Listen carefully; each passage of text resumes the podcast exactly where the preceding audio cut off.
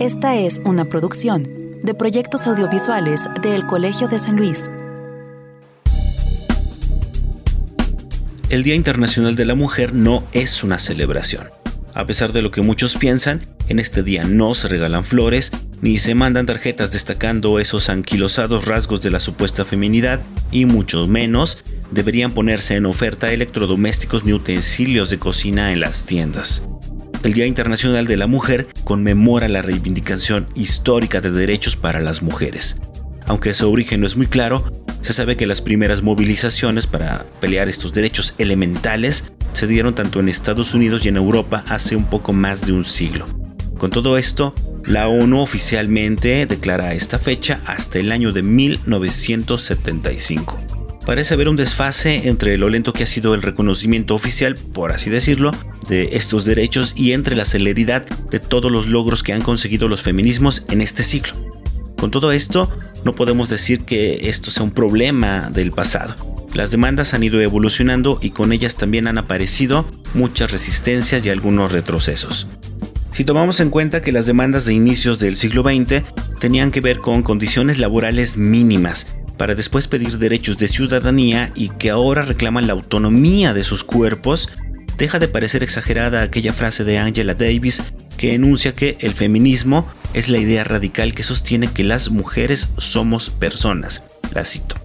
Hoy en Entre Voces tendremos a la doctora Oresta López y a la doctora Keletsu Navarro para hacer una revisión de la representación de las mujeres en la historia y no perder de vista que si bien ha habido avances, aún estamos lejos de la igualdad y del fin de la opresión que buscan las mujeres en el mundo.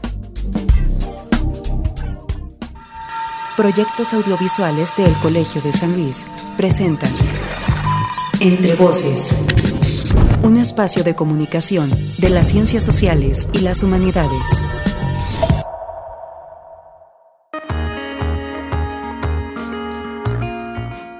Hola a todos, les damos la bienvenida a un episodio más de Entre Voces, el espacio de comunicación de las ciencias sociales y de las humanidades de el Colegio de San Luis, Centro Público de Investigación de el CONACYT.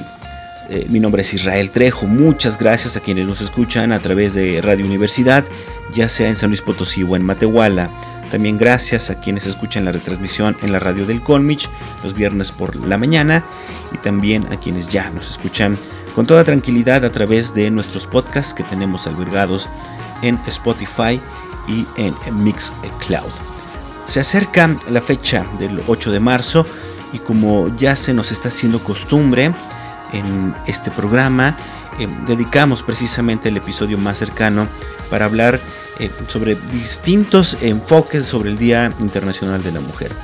Y bueno, este año decidimos invitar a la doctora Oresta López, investigadora del programa de Historia del Colegio de San Luis, y a la doctora Keletsu Navarro, eh, quien es egresada de eh, la maestría en historia del Colsan, pero bueno, además es ahora eh, la encargada o la titular de la Defensoría de los Derechos Universitarios en la Universidad Autónoma de San Luis Potosí y quien conoce muy bien el tema de, de los feminismos y las luchas de las mujeres, pues bueno, le invitamos también a que junto a la doctora López hicieran como un recuento o una revisión histórica de dónde partieron las primeras demandas de los feminismos, cómo han evolucionado y en qué momento eh, nos encuentran ahora estos movimientos y qué nuevos retos y retrocesos están enfrentando. Es que será una charla muy interesante, sobre todo eh, en un contexto donde eh, estamos precisamente empezando este mes de activismo que ha declarado la ONU para hablar sobre el tema de los derechos de eh, las mujeres. Eh, pero bueno, antes de escuchar el inicio de la charla con nuestras invitadas de este episodio, me invito a que conozcamos un poco más de ellas en nuestra sección de semblanza. Después iremos ya directamente con nuestra entrevista.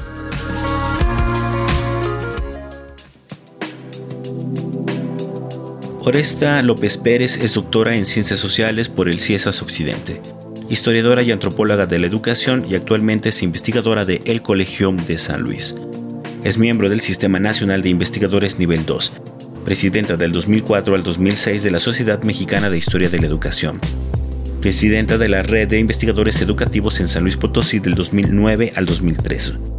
Es miembro del Consejo Mexicano de Investigación Educativa, presidenta de la sección de educación del Latin American Studies Association 2014-2015, presidenta de la sección San Luis de la Federación Mexicana de Universitarias FEMU San Luis Potosí, miembro de la Mesa Ciudadana de Seguimiento a la Alerta de Género en San Luis Potosí, autora y coordinadora de 12 libros con arbitraje y 30 capítulos y artículos en revistas de ciencias sociales y coordinadora de 7 publicaciones multimedia. Las líneas y perspectivas de investigación son Historia de la Educación siglos XIX y XX, Educación, Género, Interculturalidad y Derechos Humanos. Actualmente encabeza el Laboratorio de Investigación, Género, Interculturalidad y Derechos Humanos en el Colegio de San Luis. Urenda Keletsu Navarro es abogada por la Facultad de Derecho de la Universidad Autónoma de San Luis Potosí y catedrática de la Maestría en Derechos Humanos de la misma facultad. Es doctorante en Humanidades y Ciencias Penales y Política Criminal por la Universidad Autónoma Metropolitana y el Instituto Nacional de Ciencias Penales, respectivamente. Es parte de diversas redes como la Red Nacional de Defensoras de Derechos Político-Electorales de las Mujeres o de la Red de Seguimiento a las Recomendaciones emitidas por la CEDAW a México. Forma parte de la Subcomisión del Sistema Nacional para Prevenir, Atender, Sancionar y Erradicar la Violencia contra las Mujeres en Territorio Nacional de la Secretaría de Gobernación y de la Mesa Ciudadana de Seguimiento a la Alerta de Género en San Luis Potosí. En 2020 fue nombrado titular de la Defensoría de Derechos Universitarios de la Universidad Autónoma de San Luis Potosí. Entrevista.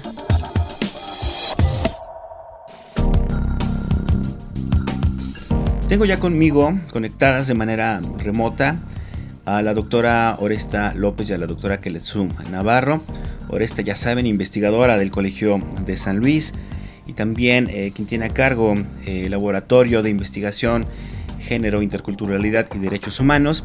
Y Aurenda Keletsu Navarro, egresada del Colsan, ahora también, digamos, la encargada de los derechos universitarios en la Universidad Autónoma de San Luis Potosí, a las cuales les quiero agradecer mucho porque charlar con ustedes, sobre todo en este tipo de fechas como el 8 de marzo o el 25 de noviembre, a mí en general me deja siempre mucho aprendizaje y sobre todo eh, cosas que cuestionar y cosas que reflexionar en torno a estas fechas. Así es que les doy la bienvenida. Este, Oresta, ¿qué tal? ¿Cómo estás? Bienvenida a, esta entrevista.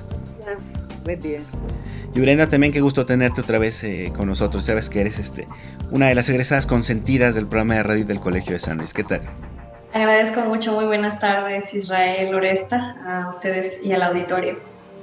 Bien, pues yo creo que, mm, a lo largo de los últimos años, tal vez de la última década, eh, los movimientos feministas se han hecho cada vez más presentes. Em, vemos cada vez más mujeres sumándose a los activismos, vemos también cada vez más universidades, centros de investigación abordando el tema, medios de comunicación también entrándole por ahí al tema.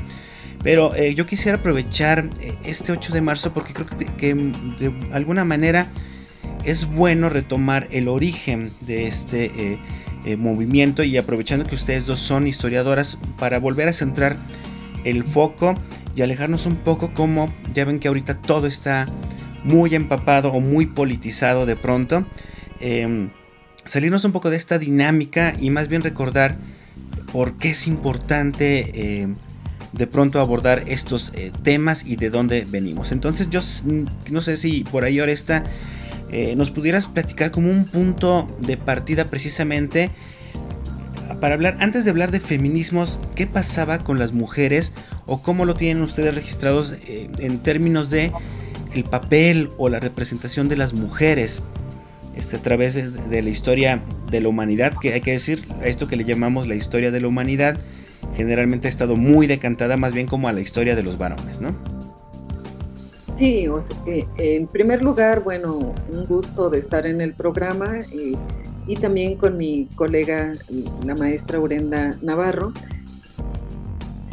creo que ambas, desde nuestras búsquedas históricas, hemos siempre hecho un punto de preguntas sobre la representación de las mujeres en la historia, sobre la subrepresentación y la invisibilidad de las mujeres en una serie de, construcción de la vida y de la sociedad.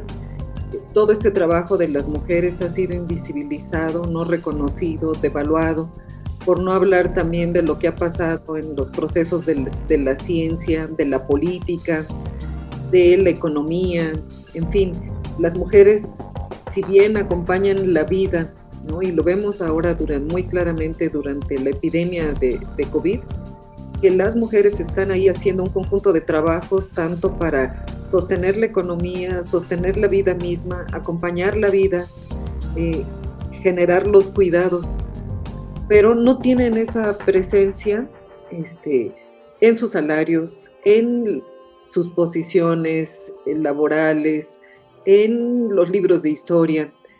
Eh, para el público que nos escucha esto es muy claro, ¿no? Hay por eso una lucha feminista que reclama igualdad, que reclama ya una, pues una inclusión, una inclusión real en los lenguajes, en, en, una serie de procesos donde han sido excluidas las mujeres, ¿no? Creo que de más en más se ha hecho visible que incluso los cuidados tienen que ser un bien común de la sociedad, que las violencias dañan la sociedad, que tenemos que dar un paso hacia generar eh, convivencias que construyan el tejido social y el bien común. Y esa ha sido la lucha de las mujeres, justamente. Desde el 8 de marzo de, de 1908, que se dio la primera gran marcha, por la cual el 8 de marzo sigue siendo una celebración. Esa gran marcha era de trabajadoras que reclamaban mejores salarios, mejores condiciones, ser vistas en sus derechos de maternidad, en los derechos que, corresponden a una trabajadora plena. Y desde entonces nos encontramos recordando cada 8 de marzo la importancia de generar acciones de igualdad como algo necesario para toda la sociedad. Claro. Urenda, eh, Oresta acaba de mencionar algunas, algunas cosas claves, ¿no? Por ejemplo, el no reconocimiento, por ejemplo, de las labores domésticas como una aportación a la sociedad por un lado. Y tal vez ahorita vuelvo al, punto de partida, perdemos un poco el foco de dónde inician precisamente todos estos, estos movimientos feministas, a tal grado que se puede hablar incluso de olas ¿no? de, del feminismo. Y tal vez perdemos un poco el foco porque ahorita pensamos o damos por hecho de que las mujeres, por ejemplo, pueden votar, pueden ir a la escuela, ese tipo de cosas, pero no hace mucho tampoco tenían esta clase de derechos, ¿no?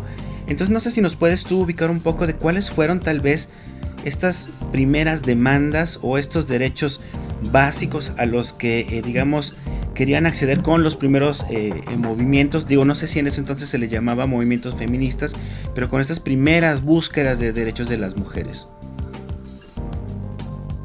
Sí, eh, me parece que la lectura precisamente en clave histórica, y en clave histórica crítica, nos permitiría hablar de una o más historias de esa reivindicación de derechos. Regularmente la más visible ha sido como la de la tradición occidental que se gestó eh, pues ya a finales particularmente del siglo XVIII, pero que no es en ese momento en donde empieza el proceso. Realmente tenemos antecedentes en las obras de Poulain de Lavar o de Christine de Pizan en La ciudad de las damas, que ya hablaban de la necesidad de que las mujeres tuvieran una participación, una relevancia en la vida pública. Eh, pero lo cierto es que eh, la gesta, digámoslo, del movimiento como movimiento social se da en un primer momento en esta etapa que denominamos como de reivindicación. Y como la palabra lo dice, eh, digamos, la agenda que nutre esta, esta historia es una agenda que busca que se le reconozca a las mujeres, a las mujeres burguesas, hay que decirlo también, por eso insistían que es una historia crítica, a las mujeres burguesas los derechos que se le estaban reconociendo a los hombres burgueses. En ese, los hombres burgueses en el siglo XVIII se les estaban reconociendo los derechos políticos y civiles, que eran los que les permitían acceder a otro conjunto de derechos, y esa era la expectativa que las mujeres a finales del siglo XVIII tenían, que con el reconocimiento, que con la reivindicación del acceso a esos derechos, el resto de los derechos vendrían aparejados.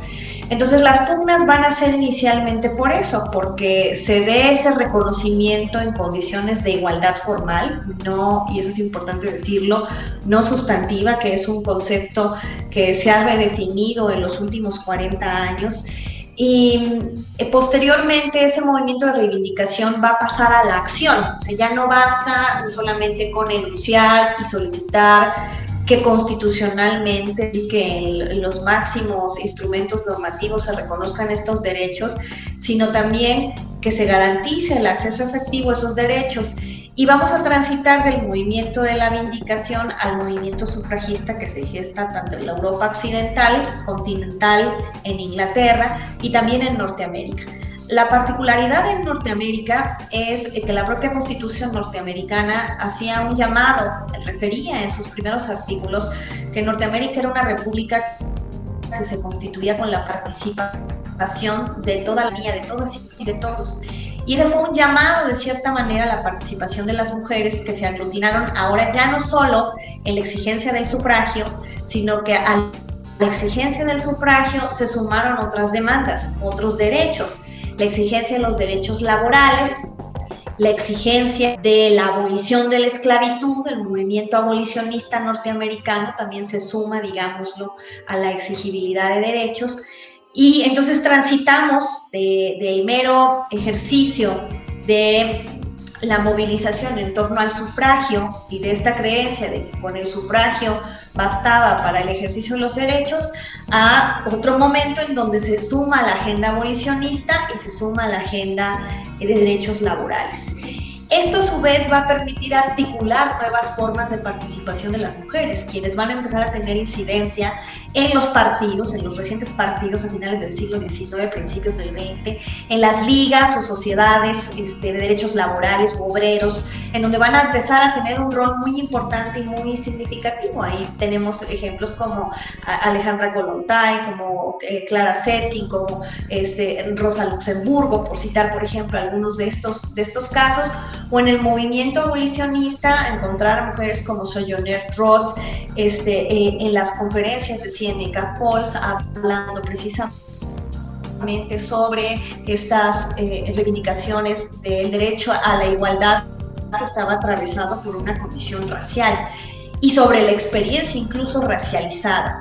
Pero del lado de esa historia occidental se construye también una historia postcolonial, este, y me parece que en ese sentido es la historia también de las mujeres en América Latina, eh, que no puede ser narrada desde el horizonte histórico de reivindicación de las mujeres de Occidente o las mujeres blanqueadas. La propia historia latinoamericana pues nos hace eh, primeramente voltear a ver cómo se construían las relaciones sociales en los pueblos pre-intrusión, es decir, antes de los procesos de colonialidad, y cómo se empezaron a construir las formas de resistencia comunitaria por parte de las mujeres dentro de estos entornos post-intrusión. Y ahí encontramos otros aprendizajes también y otras reivindicaciones que no se ciernen a esta lógica de las olas feministas, sino que se ciernen a otros, eh, digamos, horizontes de lucha, otros frentes de lucha eh, importantes, como cuáles frentes de lucha. El frente de lucha sobre la recuperación de la autonomía del cuerpo territorio, por ejemplo, y dista mucho de la agenda este, occidental de derechos de las mujeres, eh, el reconocimiento de la relación de esos cuerpos territorios con los territorios de, esas naciones, esos pueblos originarios, las resistencias a las formas de colonialidad que atraviesan la vida específica de las mujeres y que producen otros tipos de violencia y que transforman las relaciones dentro del interior de la comunidad. Entonces son resistencias y demandas también distintas y esa historia me parece que también ha estado ausente de una narración dentro de la visibilidad de la narrativa hegemónica sobre las olas feministas a propósito de la pregunta que tú me hacías. ¿no? por eso quise eh, recordar como estas, no quiero decir que sean dos historias, porque me parece que habría un sinfín de historias, pero sí poner sobre la mesa que existe una historia también hegemónica de los movimientos feministas en olas, e incluso sigue trazando que hoy estamos en una cuarta ola, que sin duda eh, hoy tiene, y, eso ha empujado también a las mujeres racializadas de América Latina, eh, con una agenda muy clara de reivindicaciones. El derecho a la igualdad sustantiva, por eso, digamos, así esta diferencia al principio del concepto de igualdad formal, del derecho a una vida libre de violencia ante el escenario del contexto generalizado de violencia hacia las mujeres y los derechos sexuales y reproductivos, en el entendido del derecho a decidir y a la libre autodeterminación de las decisiones de los cuerpos de las mujeres, que trae aparejado, por supuesto, el recuperar esa autonomía que ha sido expropiada por estos sistemas de opresión construidos desde el mundo moderno. Me parece muy interesante lo que mencionas en torno de que no tenemos que perder tampoco la brújula, de que eh, dentro de ya de la desigualdad que de por sí sufren las mujeres en general, hay también otro tipo de desigualdades a veces más acentuadas. Y ahí, Oresta, yo lo, lo que te quisiera preguntar, creo que una de las grandes virtudes de estos movimientos feministas, a diferencia, por ejemplo, de la reacción que hemos tenido los varones en torno precisamente a esta exigencia de demandas, es que se ha ido construyendo también mucha teoría. Es decir, no solo se quedan en la movilización, en el acto eh, de denuncia, sino que también entre ustedes dialogan y se construyen teorías. Tú, en términos, eh, no sé si decirlo académicos, pero en términos reflexivos, ¿cuál crees que han sido los aportes precisamente más importantes de, los feminismos y las, sobre todo en términos de cuáles son las cosas que están cuestionando y que han ido, este, no sé si completamente derrumbando, pero como decimos en, términos coloquiales, donde han estado moviendo el tapete? Bueno, eh, realmente ese es uno de los aportes más importantes ¿no? del movimiento feminista eh, en términos teóricos, es decir, brindar herramientas para ver el mundo de otra manera, para ver las desigualdades y, y dentro además de un movimiento plural, es decir, estaríamos viendo feminismos más interesados, por ejemplo, en ver el mundo de una forma más integral, más integrada, como lo hace el ecofeminismo, que retó muchas, muchos de los planteamientos también de las, de las comunidades indígenas para repensar en una forma diferente el mundo, el cuerpo, la vida cotidiana, ¿no? Este, se están replanteando cosas que aportan mucho a una mirada más sostenible del planeta, por ejemplo. Es decir, eh, muchas de las de las propuestas feministas han ayudado a ampliar nuevas formas de ver, por ejemplo, en el campo del trabajo, ¿no? El trabajo no remunerado, que ha sido invisibilizado y que en nuestras economías latinoamericanas ocupa un papel central, ¿no? Muy importante lo que se llama el trabajo informal y generalmente realizado por las mujeres. Eh, en, ahorita, digamos, los planteamientos de avanzada en, términos de discusión económica han sido aportes del feminismo, eh, justamente para ver esas otras formas eh, no estereotipadas de ver el trabajo, sino verlo en otras formas y no con la flexibilidad neoliberal donde lo importante es la explotación, sino lo importante es el bien común, ¿no? El sostener la vida como un bien común. De ahí, vienen planteamientos incluso de cómo pensar el trabajo y la organización de, las empresas en formas más conciliadas con la vida personal y familiar y quitar la idea de que la jornada este, laboral fija, formal, todos esos esquemas anteriores que han sido además modificados por la vida misma y las incertezas ¿no? En las que como sociedad nos toca vivir, es nuevamente viendo las teorías feministas donde ahorita encontramos alternativas. Frente a la crisis de las instituciones que generan el cuidado de personas con discapacidad, ancianos, bebés, nuevamente el que hace visible la importancia del cuidado como un bien y con teorías que proponen cómo eh, recuperar un estado de bienestar que nos conviene a todos, ¿no? El cuidado de la vida eh, como un bien común nos conviene a todos. Ese es un planteamiento también de las teorías feministas, por ejemplo. Las economías solidarias, ¿no? Eh, frente a estas comunidades de suma pobreza, donde las mujeres no tienen acceso prácticamente a nada, ni al agua, ni al trabajo, ni, ni tienen dinero ni sistemas de salud, nuevamente estas economías solidarias que, que, convocan a, una forma diferente de organización y de trabajo mutuo, de acciones bien común, provienen también de eh, teorías feministas. Por no hablar del cuerpo, por ejemplo, ¿no? El cuerpo seccionado, compartimentado, visto de la anatomía de la medicina occidental, ¿no? Ha sido insuficientemente ineficaz para plantear el cuidado de nuestros cuerpos, este, tanto eh, los de las mujeres como los de los hombres. Eh, eh, esa forma de abordar la salud en formas compartimentadas nos ha mostrado desde las teorías feministas la necesidad de ampliar las miradas, pensando en eso creo que ese es el gran aporte del feminismo.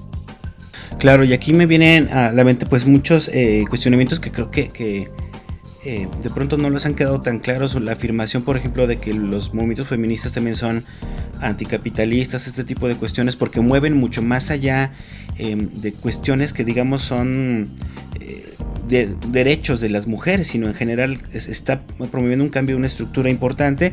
Y me gustaría que, habláramos tal vez un poquito de esto, eh, regresando de, este, de esta primera pausa que vamos a hacer, y tratar de aterrizar también em, qué pasa con México, ¿no? Lo hemos visto ahorita creo que de manera eh, un poco eh, global, pero sería bueno dentro de todo esto que, han comentado, ubicar en qué momento se encuentra el papel de la mujer. En México estamos en un momento complicado, creo que muchos lo sabemos, y sería bueno discutirlo eh, en esta entrevista, pues para precisamente ya enfocarnos más al presente y al futuro de eh, lo que viene en términos de, representatividad para las mujeres y sobre todo el acceso a derechos, porque hay que decirlo. A pesar de todos los logros que han tenido y que están en el papel, y ahorita me lo van a decir ustedes, creo que en la práctica todavía tenemos un tremendo rezago de eh, cómo ustedes hacen válidos precisamente estos derechos y estos logros que han conseguido. Pero bueno, eso lo haremos regresando de nuestra primera pausa. Les recuerdo que estamos hablando sobre eh, feminismos y luchas históricas de las mujeres. Aquí en Entre Voces tenemos como invitadas a la doctora Oresta López y a la doctora Keletsu Navarro. No se vaya, regresamos en un minuto.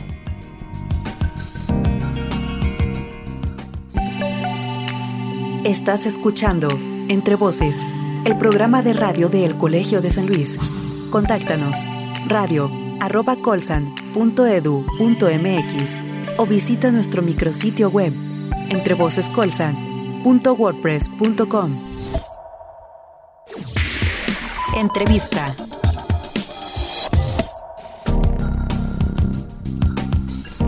Regresamos a Entre Voces, el espacio de comunicación de las ciencias sociales y las humanidades del Colegio de San Luis. Hoy, en el marco del 8 de marzo, el Día Internacional de la Mujer, que no es otro 10 de mayo, esto hay que entenderlo de inicio.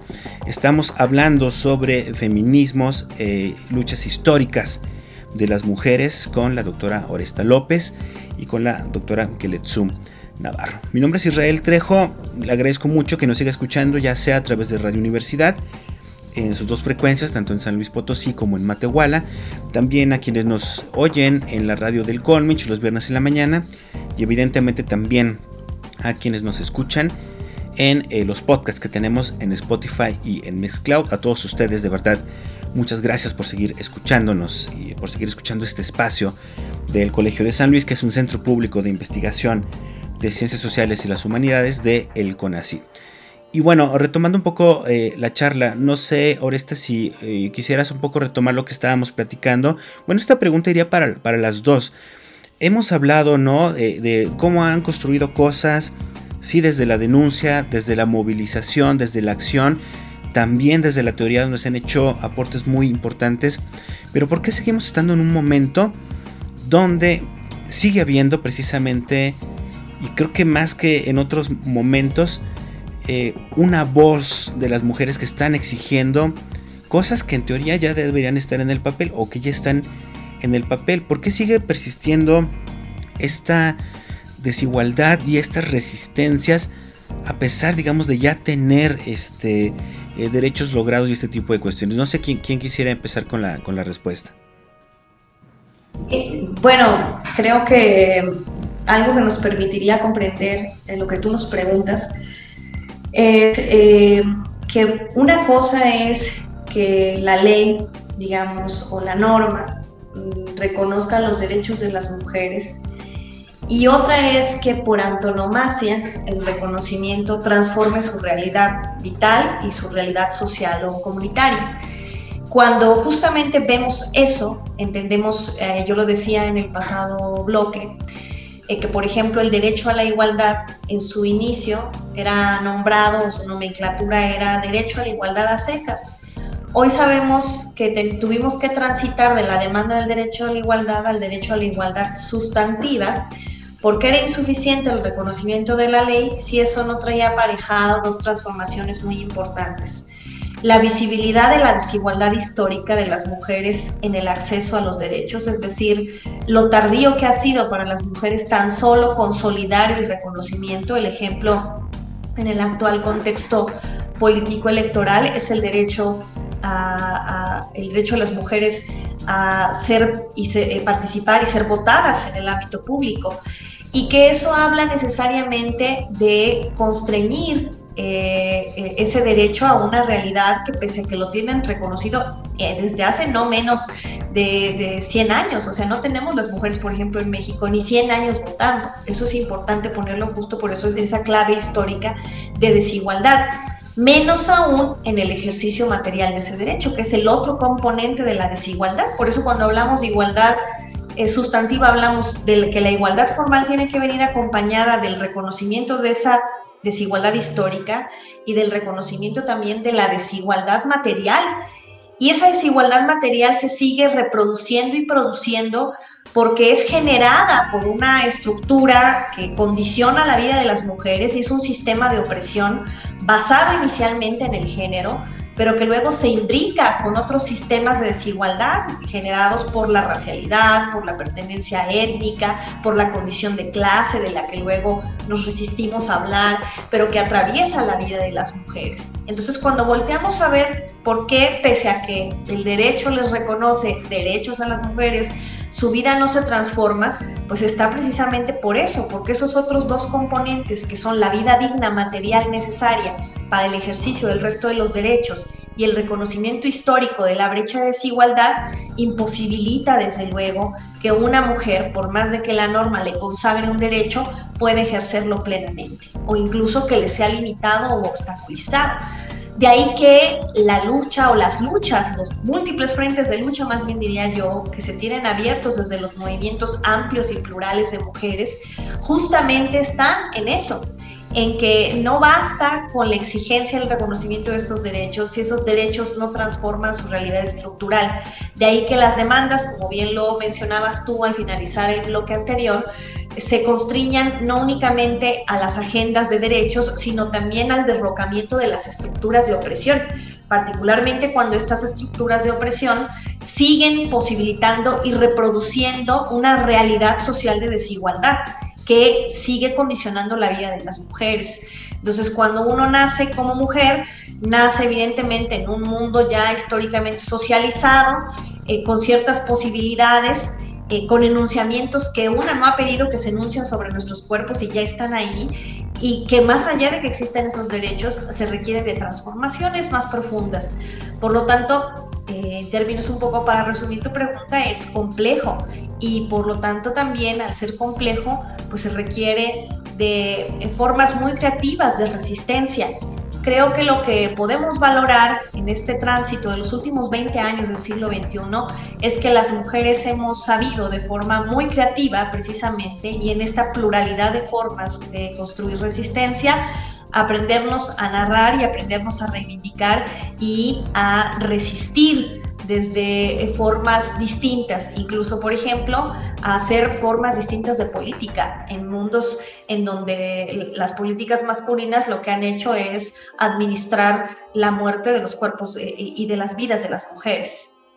Claro, aquí lo que nos está intentando decir Urenda Oresta es que esta es una especie de supraestructura que tal vez, a pesar de que en las leyes y esto exijan estos, existan ya estos cambios, eh, sigue permeando precisamente, digamos, sobre nuestra estructura formal o legal, por así decirlo. Sí, y además hay que decirlo, ¿no? La, globalización del, feminismo que, en la que se incluye también nuestro país ha, tomado formas propias, demandas propias, eh, figuras propias, en fin. Y también eh, ahorita, por ejemplo, nosotros podemos ver un proceso donde ya estamos viendo eh, pues el primer ejercicio de paridad, ¿no? la paridad en México frente pues, a un panorama que mundialmente era muy desventajoso, ¿no? en 2019, por ejemplo, se hablaba de que eh, a nivel de parlamentarias en el mundo solo había un 25% de las mujeres, ¿no? Y, y justo cuando empieza también este proceso de paridad más pleno eh, en términos de 50-50, este, para el caso de México, sucede dentro de una pandemia, por ejemplo, en la que lo que estamos viendo son unos procesos electorales muy voraces, que lejos de ser sensibles a las situaciones pues de incertezas y de crisis sanitaria, lo que hemos visto es más bien muchas indecencias, mucha voracidad y que eso no contribuye a generar ni ciudadanía, ni mucho menos a alentar una paridad que realmente encuentre las mejores oportunidades para las mujeres, ¿no? Este, hablando de igualdad sustantiva, hablando de toda una agenda de igualdad por la que se ha venido luchando en México en formas muy firmes, muy esforzadas por, por los movimientos feministas en México para llegar a lograr esta paridad se da en un contexto de difícil, yo diría difícil, cualquiera que vea el panorama político ahorita está viendo escenarios completamente alejados de cualquier práctica ciudadana este, que, hubiéramos esperado, ¿no? O sea, lo esperable no lo, no lo estamos viendo. Por otra parte, también la pandemia ha hecho visible la violencia en las familias, ¿no? Esta violencia patriarcal, ¿no? En donde un hombre este, que se siente dueño de la familia ejerce violencias diversas contra los que están en esa casa, en esa familia, y eso multiplicado este, por todo este país ha tomado eh, datos que, alarmantes sobre la violencia que, que han sufrido las niñas, las mujeres, también los jóvenes de la diversidad sexual y otros elementos de la sociedad, personas con discapacidad, ancianos, en fin, eh, adultos mayores. Y también esto pasa en la política, de manera que el reto es muy grande, ¿no? De hecho, el reto de aprender de los feminismos es una gran oportunidad que tenemos para ser más paritarios, para crear la ética del cuidado como un bien común. Yo sí quiero posicionar estas reflexiones dentro de una pandemia porque algo que hemos visto es que justo los avances de las mujeres se tienen que estar defendiendo constantemente porque los retrocesos cuando hay gobiernos de derecha o cuando hay crisis eh, económicas o, falta de compromiso con las agendas de igualdad de las mujeres, se generan retrocesos, ¿no? Y nosotros hemos visto que cuando hay procesos electorales esto eh, se convierte en realmente una, un escenario de desventaja para, para las mujeres y para las niñas. Este, y cuando digo las niñas es que también nos interesa que las niñas aprendan de estos procesos de paridad y, haya todo un proceso de pedagogía de la paridad que está ausente en estas elecciones. Lo que estamos viendo es realmente eh, casos de imposiciones y de acuerdos entre partidos en donde la paridad no ocupa, no ocupa el lugar que debiera ocupar. ¿no?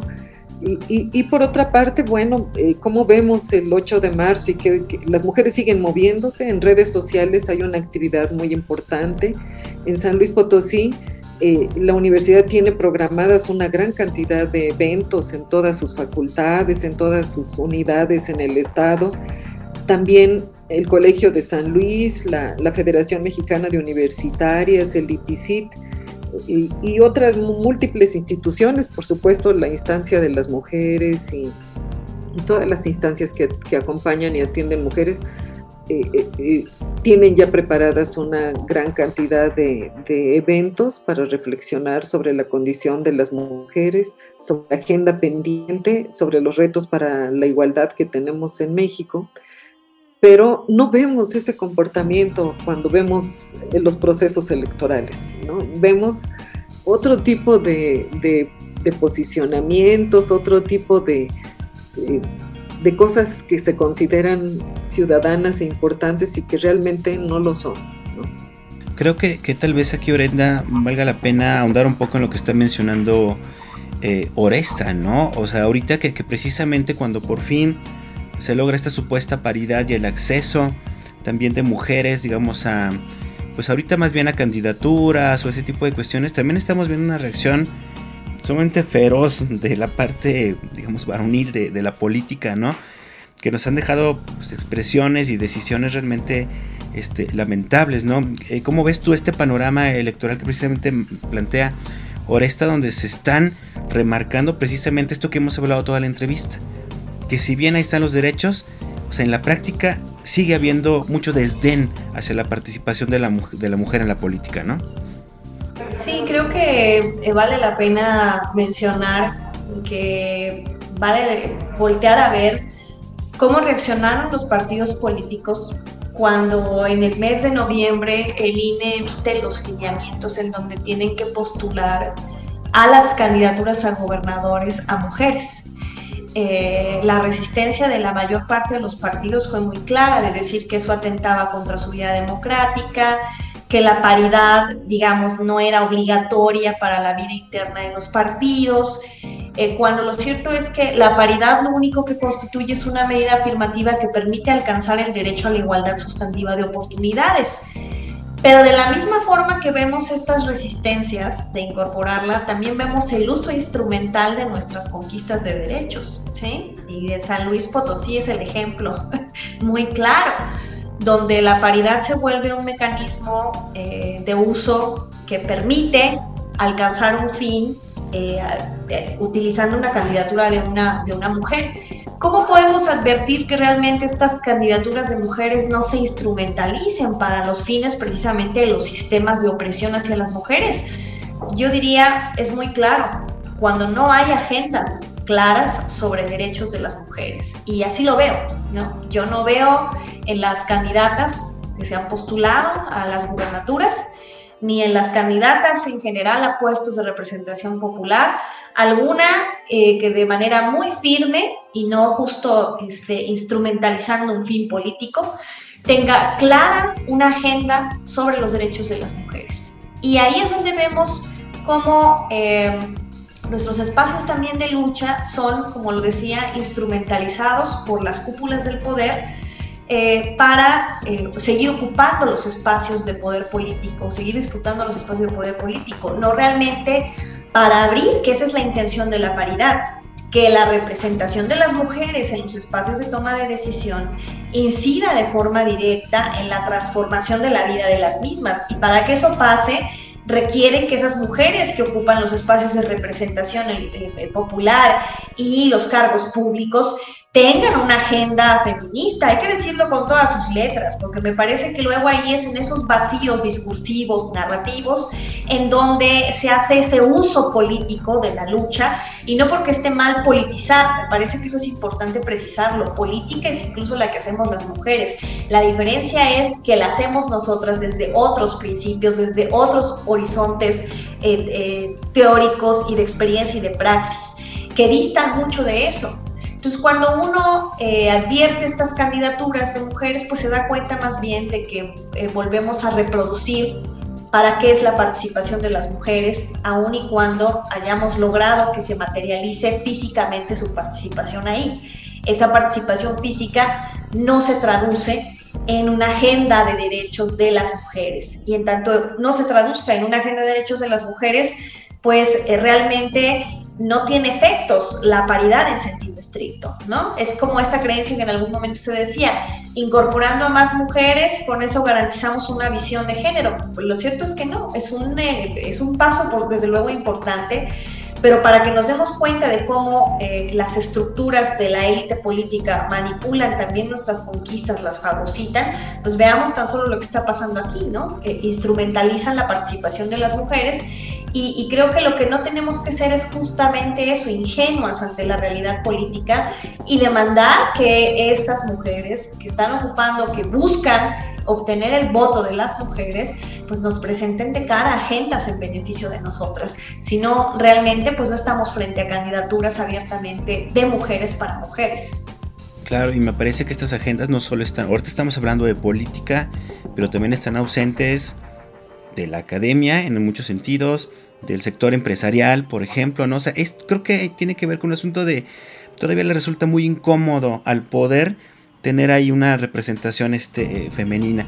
Pero bueno, Oresta, ya se nos está terminando el tiempo, no quisiera eh, terminar la entrevista sin que eh, invitaras a toda la gente que nos escucha, tú estás ahorita llevando a cabo un seminario, digamos, dirigido sí para personas del ámbito docente, pero o de formadores este, docentes, pero eh, que sin duda puede generar interés también en el público en general. Y vas a tener por ahí una, una conferencia, ¿no? El próximo 8 de marzo precisamente. Sí, efectivamente, dentro del diplomado que estamos realizando en forma virtual desde el Colegio de San Luis sobre políticas de igualdad y no discriminación para formadores de docentes, tendremos este 8 de marzo la conferencia de la doctora Graciela Morgade, ella es una profesora eh, argentina que ha dedicado muchos años a trabajar los derechos sexuales y reproductivos de los adolescentes y también las formas pedagógicas de promover la, salud sexual de los jóvenes y, este, con perspectiva de género. Esto es muy importante decirlo, ¿no?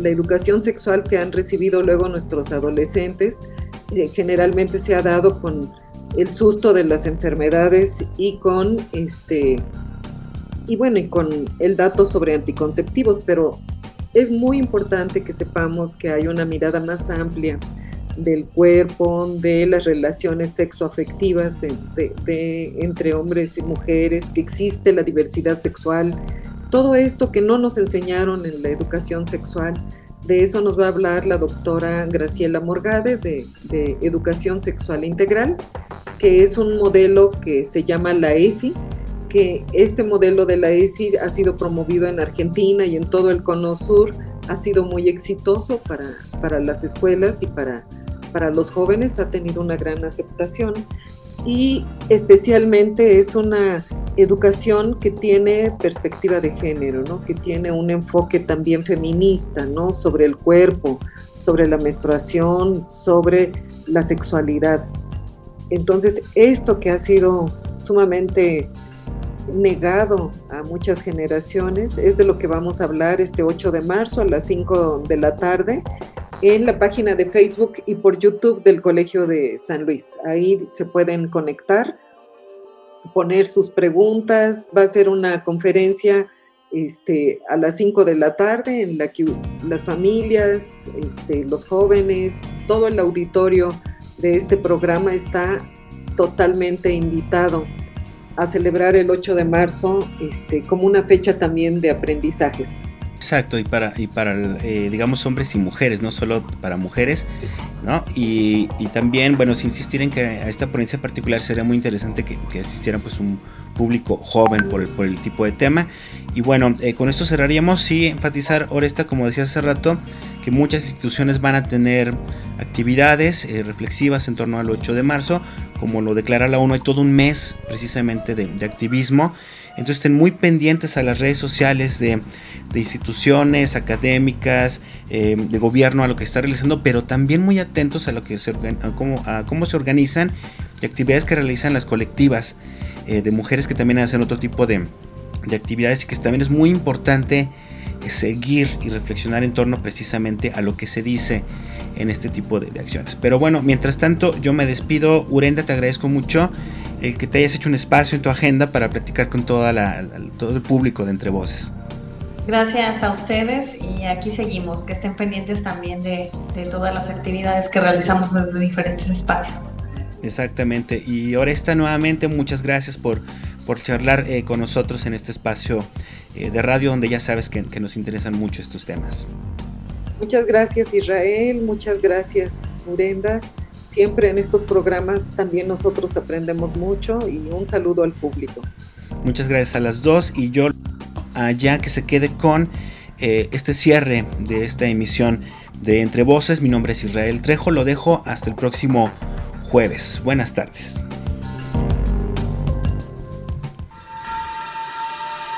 Esto fue Entre Voces, espacio de comunicación de las ciencias sociales y las humanidades.